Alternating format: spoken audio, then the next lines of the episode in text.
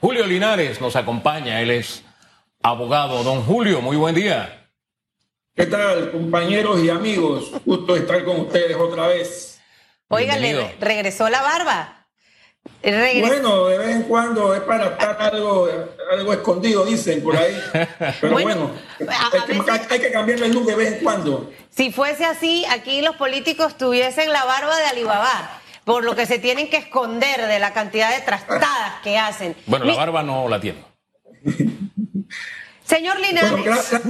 sí, dime, dime. La captó Gracias, seguimos, no hay problema. Señor Linares, mire, hay mucho tema que conversar, pero yo quisiera arrancar un poco por todos los escándalos que hemos tenido en las últimas semanas, realmente. y ayer eh, hablábamos un poquito aquí con el diputado independiente Juan Diego Vázquez. Eh, a mí se me ha quedado mucho eh, la, respuesta o la explicación o las declaraciones que dio el presidente de la República con, casos tan importantes. Por ejemplo, mire, se separó el director de la policía. Nadie sabe qué pasó. Me parece que, que esto no es normal.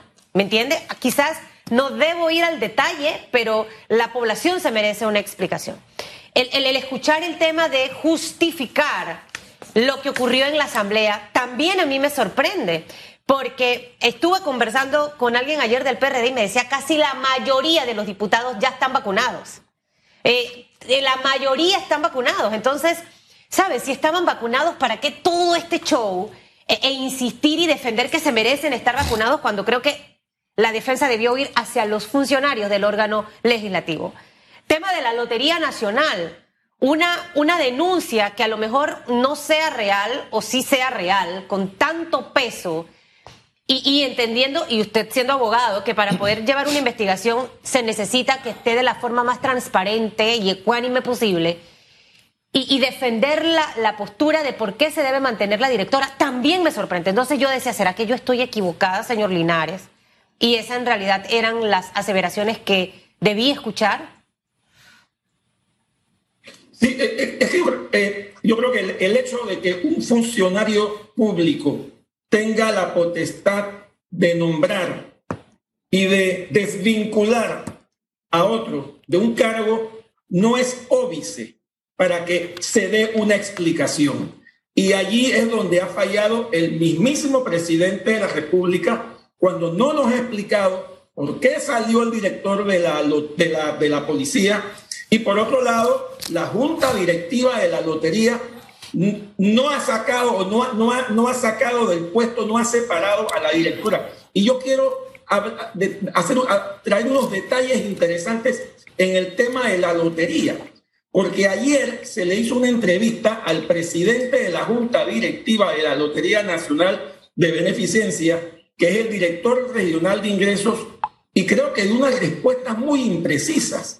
Por ejemplo, cuando se le, eh, se le preguntó por el tema de, no haber separado a la directora, él sencillamente dijo que, bueno, que, la junta directiva no está, no está para juzgar ni está para condenar. Sin embargo, eso no es lo que tenía que hacer. El decreto de gabinete 224 del 69 señala que el órgano, que la junta directiva tiene la potestad de solicitar la remoción del director general de la lotería. ¿Por qué no lo hizo? No lo sabemos. Por ejemplo, también se le preguntó cuánto genera la lotería en, ganancias y cuánto se gasta la lotería en beneficencia. Porque se hablaba que el ADN de, de la lotería son los billeteros. Perdónenme, yo creo que el ADN de la lotería debe ser la beneficencia. Y cuando se le preguntó cuánto se otorga en beneficencia y cuántos son, y cuántos son los ingresos de las, de las ventas, él dijo que, dijo que la Junta Directiva no lo sabía porque esa no era su función. Pero si te vas al decreto de gabinete 224, señala lo siguiente. Entre las labores de la Junta Directiva de la Lotería Nacional de Beneficencia está, por ejemplo, la de supervisar y evaluar la administración y operaciones de la institución. ¿Qué, ¿Qué, mayor evaluación y supervisión puede haber conociendo precisamente cuánto cuesta, cuánto, cuántos ingresos tenemos en ventas ¿Y cuánto se está otorgando beneficencia? O sea, que son respuestas que sinceramente a mí en lo personal me preocuparon. Igual cuando se le preguntó el tema de, de, de las palabras que dio el diputado Rodríguez e incluso los hechos que hemos públicos y notorios que, que, hemos visto que hemos visto con respecto al, al, al, presidente del Molirena, donde prácticamente utilizan esa institución como botín político el, el, el, presidente de la lotería simplemente dijo, yo no voy a tocar eso porque es un tema político. Perdónenme, eso no es un tema político, eso es un tema de hechos, circunstancias, situaciones e indicios, e indicios que están poniendo en peligro la estabilidad de la institución, incluyendo los fondos públicos. O sea, son una serie de elementos. Cuando yo veo la actitud de ciertos funcionarios públicos donde debe haber firmeza, donde debe haber dirección, de repente pareciera que, lo que se quiere es ocultar situaciones. Por supuesto, yo creo que la directora debió ser separada, lo señala la ley, la ley lo permite, la ley lo permite, sin embargo se sale que, bueno, ellos no están para juzgar y estuvieron seis horas eh, entrevistándola y al final consideraron que se puede quedar. Sin embargo, los males continúan. Y lo preocupante es que, que las personas que están aparentemente, y hablo de aparentemente porque no podemos acusar a nadie, pero que están aparentemente involucradas en actos que no son lo más honestos, van a continuar en sus puestos mientras estas investigaciones que debe realizar el Ministerio Público y la Contraloría tienen que ejercerse. Y eso, es, eso en mi concepto, eso es totalmente incompatible. Usted sabe que el filósofo mexicano Chespirito decía, se aprovechan de mi nobleza, ¿no? Y uno siente... De la, nobleza del ciudadano, así es. Sí, y uno siente que de esa nobleza del ciudadano y de la propia lotería hay quienes están sacando provecho. Y a veces hay respuestas que a uno le sorprenden. Yo me uno a la sorpresa suya y a la incomodidad porque, mire, la junta directiva es cierto, no puede destituir a la directora y solo puede sugerir o recomendar al Ejecutivo la destitución. Y mire si está blindado el cargo. Tiene que ser una decisión por unanimidad. Unanimidad. Eh, eh, eso es como que eso, eso es cuesta arriba y con la cuesta aceitada. O sea, llegar ahí arriba es muy difícil. Pero el hecho no es que no hayan podido tener la unanimidad, sino que a mí me sorprende el comunicado. Es un comunicado que después de seis horas de trabajo, que me parece bastante, casi una jornada de, laboral de ocho horas, casi una jornada laboral, para que me emitan un comunicado en el, que prácticamente le dan un espaldarazo, porque la respaldan en lo que es el proceso de modernización. Espérate, ¿cómo me vas a hablar de, modernización si la lotería está en una miasma que, no sé, eh, eh, a mí me resultó sumamente incómodo. Si la propia lotería ha despedido a la hermana de una persona que levantó la voz para hacer una denuncia. O sea, ni siquiera para decir, oiga, restituya a la persona que, que votó. O sea, nada, todo está bien, todo está lindo y vamos adelante. Eso a mí me, y me sorprende por la calidad de personas que están en esa junta directiva comenzando con Don Publio. Me sorprende. tú acabas de mencionar un hecho interesante, porque es cierto. También se le mencionó ayer el tema de que despidieron a la hermana de un exfuncionario, exfuncionario que había hecho algunas denuncias. ¿Por qué? Porque él, como trabajó dentro de la lotería, conoce el procedimiento.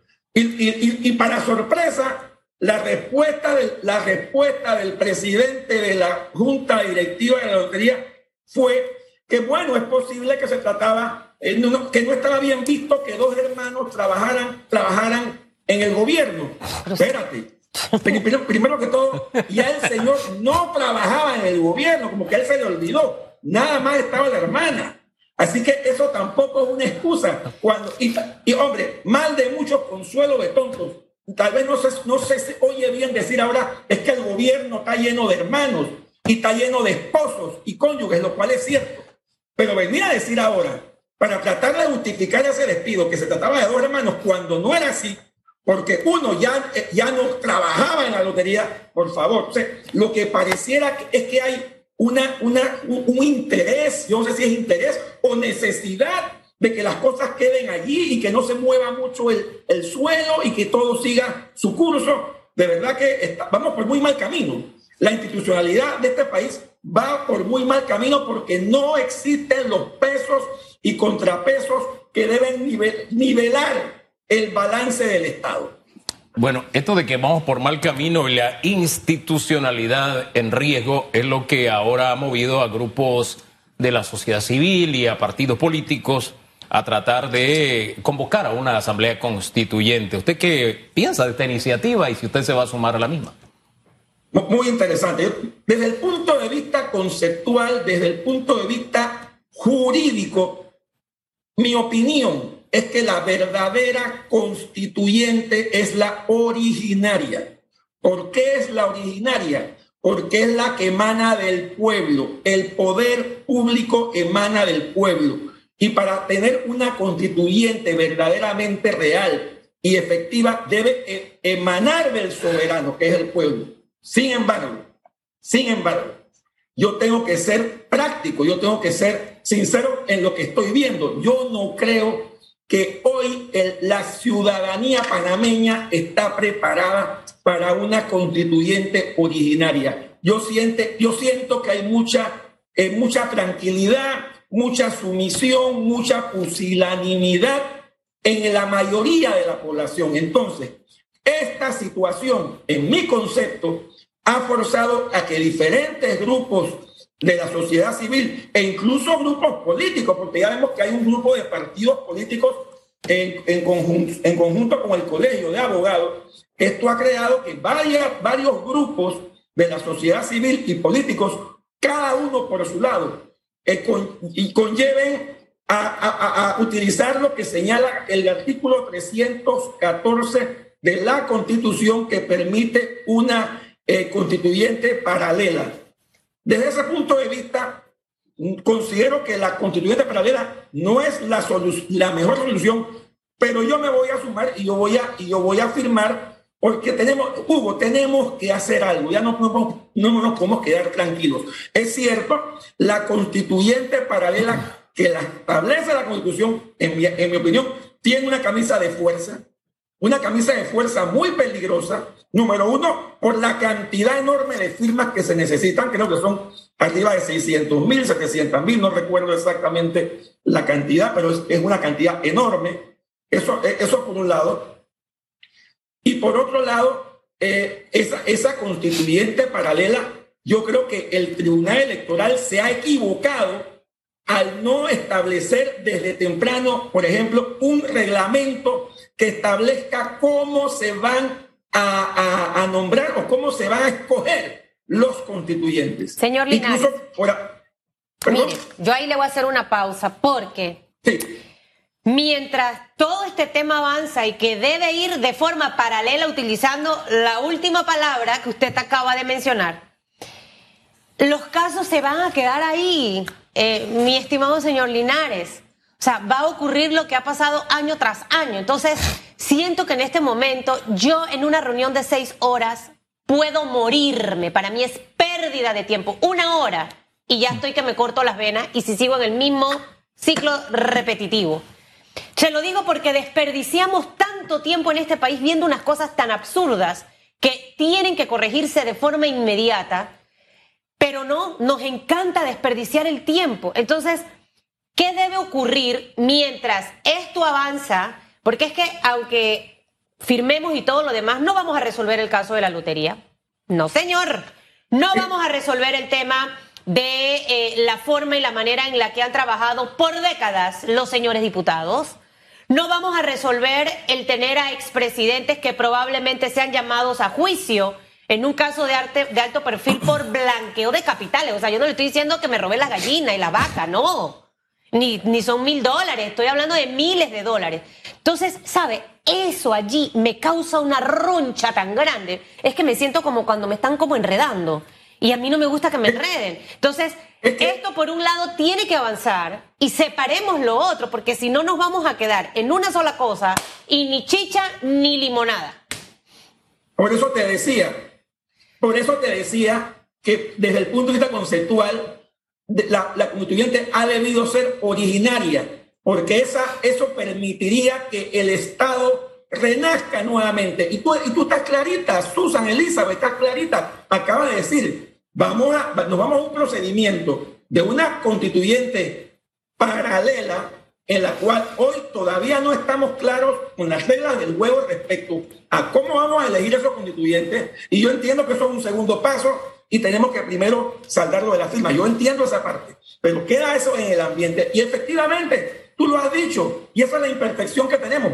El gobierno va a continuar y eso no va a resolver los problemas inminentes e inmediatos que tenemos en la lotería, en la justicia, en el Ministerio de Cultura, en el Ministerio de Obras Públicas, la cantidad de obras que se han hecho en pandemia con sobreprecios. Esa constituyente no va a resolver eso, por lo menos desde el punto de vista inmediato.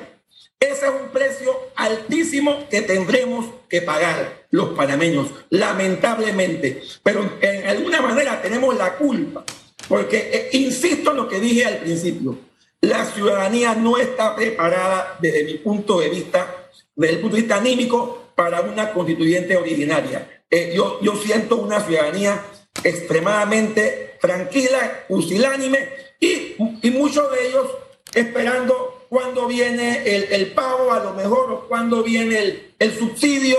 Este país está pagando 1.500 millones al año en subsidio, sin contar Panamá Solidario eso es una cifra per cápita tal vez la más alta del mundo. Entonces, esas son cosas que no nos damos cuenta. Y el ministro de Economía dijo, el país está en rojo.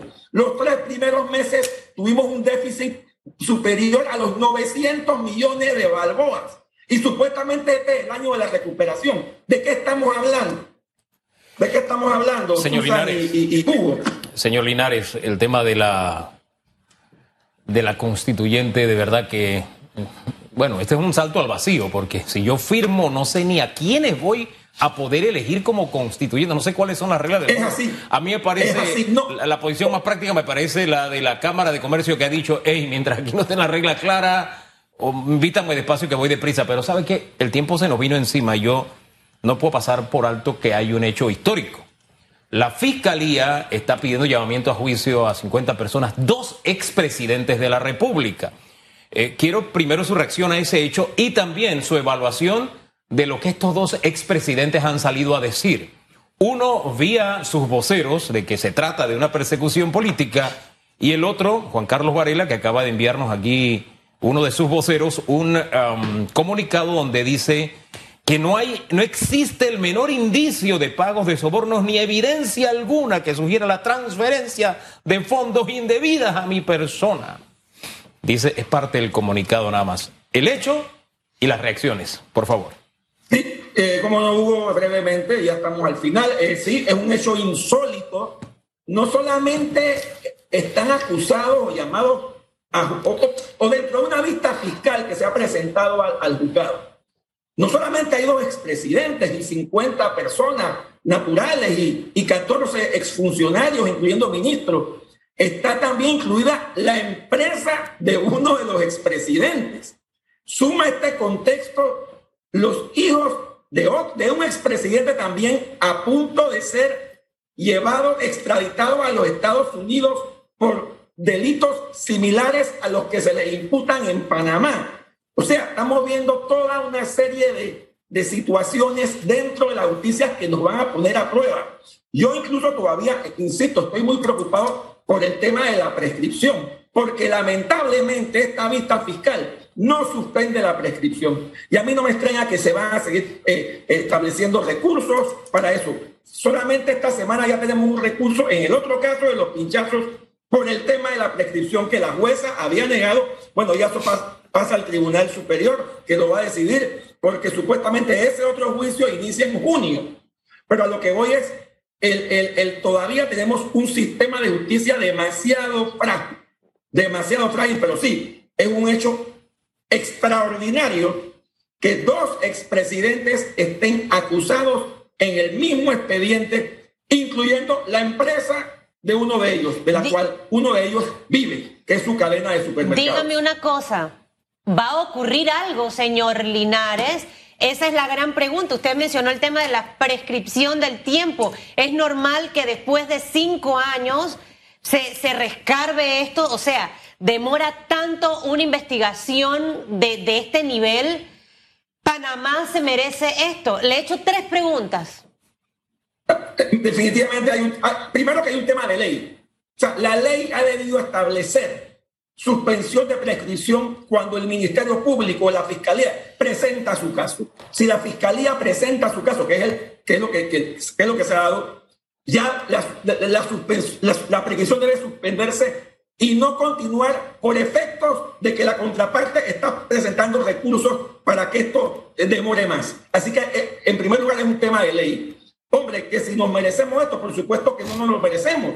La, gran mayoría de los panameños, el 99% de los panameños somos gente decente, estoy seguro de eso. Lastimosamente siempre nos equivocamos y, no, y gana el, el 1% que no queremos. Pero bueno, esos son los que están allá, esos son los que manejan la cosa pública. Esos son esos partidos políticos que están ahora en el poder, son los que reciben la mayor cantidad de millones en subsidios electorales. Qué bonito ir a una elección con un subsidio que pagamos nosotros de millones de dólares que no es necesario. Pero este, este es el contexto que sí. tenemos y, y, estamos viviendo con eso. Susan. Ahora, no estamos hablando de cualquier tipo de delito, estamos hablando de uno de los pocos delitos donde los acusados tienen que probar su inocencia, a diferencia de la mayor parte de los delitos. Este caso es... Es el caso, es el, es el caso de los hijos del expresidente que supuestamente, según el indictment en Estados Unidos, ellos están llamados porque aparentemente están protegiendo a un servidor público que de alto en Panamá del 2009 al 2014 y que encima es pariente de ellos. Y lo dejo hasta allí y no voy a mencionar el nombre porque creo que es muy obvio. Exactamente lo que se está viviendo allá es lo que se está viviendo acá. No... Y esperemos que los resultados no sean tan diferentes para volver a dejar mal a la justicia panameña. ¿Usted cree que va a pasar algo? Eso no me lo dijo. O sea, usted realmente siendo abogado, señor Linares, póngase la mano en el pecho y dígame, va a ocurrir algo, Susan. Mire, yo atropello un perro y soy crucificada en redes y hasta presa voy. Eso se lo puedo asegurar. El primer desliz que cometa. La mano en el pecho. La mano, la en, el mano en, el pecho, señor Linares. Okay. Si, tú, si tú me preguntas por la experiencia que hemos vivido, no va a pasar nada. No va a pasar nada, te lo digo con toda confianza. Basado en la experiencia de la justicia en los últimos tiempos en Panamá, mi, mi, y espero me equivoque, no va a pasar nada. Se hará un juicio, habrá un show y al final a lo mejor la mayoría van a salir eh, eh, no culpables y demás. Tú vas a ver, ojalá me equivoque, ojalá sea el primero que diga, pero yo, yo, yo, me siento muy pesimista en este, en este momento. Gracias, señor Linares, que tenga Gracias. buen, buen jueves.